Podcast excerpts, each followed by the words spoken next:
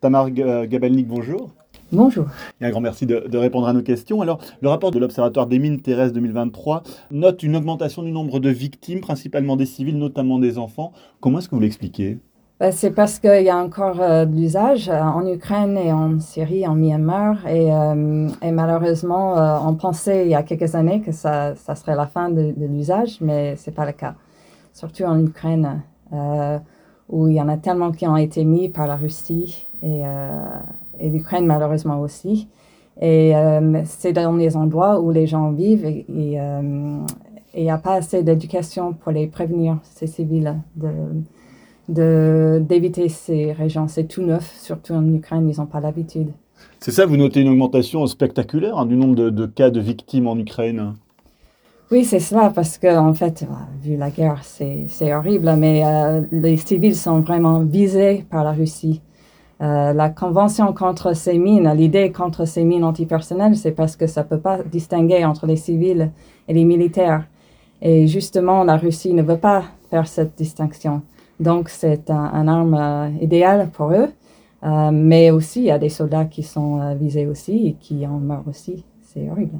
Alors, le problème aussi, c'est que la, Russie ne fait pas partie du, traité contre les mines terrestres. Comment est-ce qu'on peut faire en sorte, alors, pour éviter qu'il y ait davantage de victimes?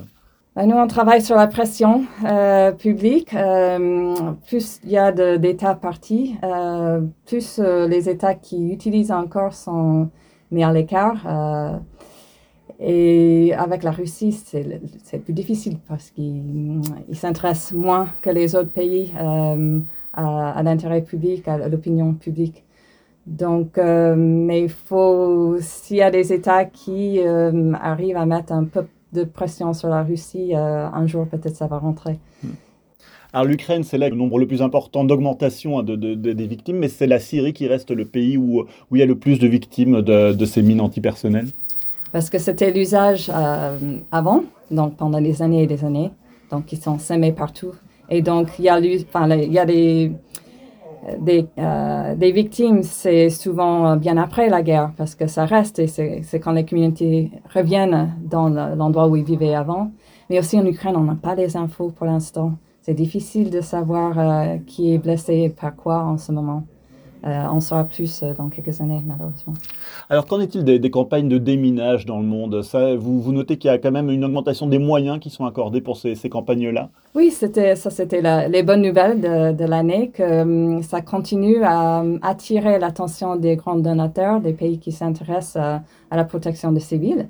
Donc, ils donnent euh, des moyens pour le déminage et ça continue partout dans le monde.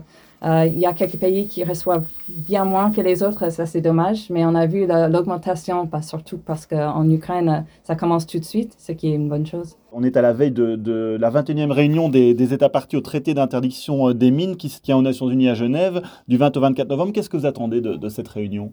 Plusieurs choses. Alors, le plus important, c'est d'avoir un peu de clarté sur la situation en Ukraine. Euh, parce que c'est le seul État parti qui a été accusé d'avoir utilisé des mines antipersonnelles. Donc c'est très grave.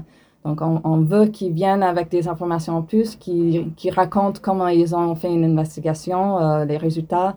Mais euh, pour l'instant, on n'a pas d'informations là-dessus. ça commence une année spéciale pour la Convention parce que dans un an, il va y avoir la cinquième conférence de révision qui euh, serait à, en Cambodge.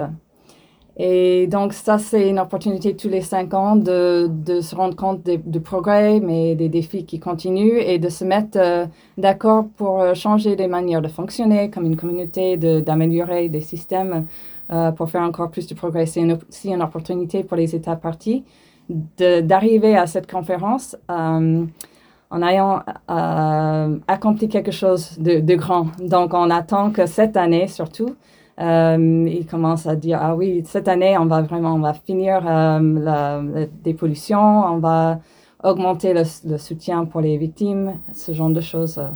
Donc, c'est le début d'une année spéciale pour la Convention. Une toute dernière question d'actualité. Mm. Israël ne fait pas partie de, la, de la Convention contre les mines. Est-ce que vous avez des informations sur l'usage de, ces mines ou pas dans le conflit en cours?